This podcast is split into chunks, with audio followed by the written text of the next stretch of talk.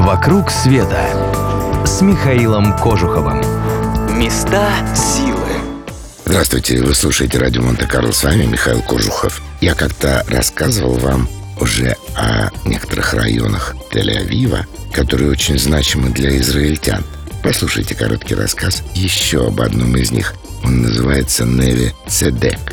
Небольшой квартал в израильской столице, где в уютных домиках сегодня селятся в основном творческая интеллигенция и богатеи, которые хотят походить на нее. Но не так давно именно отсюда начинался весь Тель-Авив и в каком-то смысле весь Израиль. Дело было в конце XIX века, когда евреями всего мира овладела тоска по родине, которую они оставили почти две тысячи лет назад. Мечта о возрождении древнего Израиля приводила многих людей к переселению из комфортабельных европейских квартир в пустыне Палестины. Первой целью колонизации была Яффа, древний город на берегу Средиземного моря. В XIX веке население Яфы стремительно росло, а вот за стенами средневекового города царили теснота и антисанитария. Места не хватало не то что переселенцам, но и местным арабам. Что было делать? Ответ казался очевидным.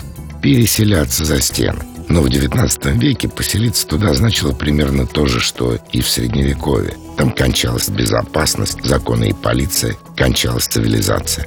А вот строить поселение за стенами значило шагнуть в неизвестность. Долгое время этого не решился сделать никто.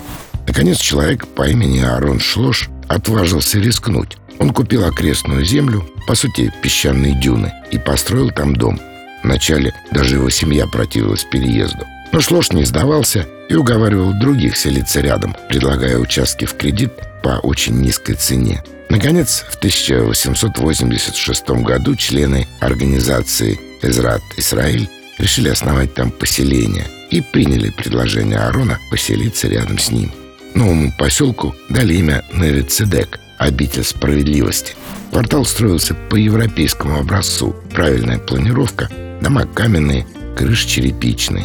Но при этом все дома строились стеной вплотную друг к другу, чтобы защититься от нападений.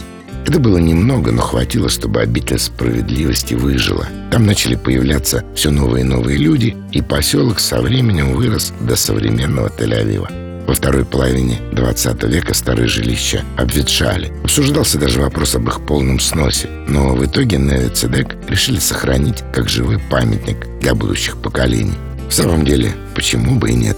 Народ Израиля гордится и своей древней историей, описанной в Завете, но и новой, которую по сравнению с ветхозаветной совсем немного. «Вокруг света» с Михаилом Кожуховым.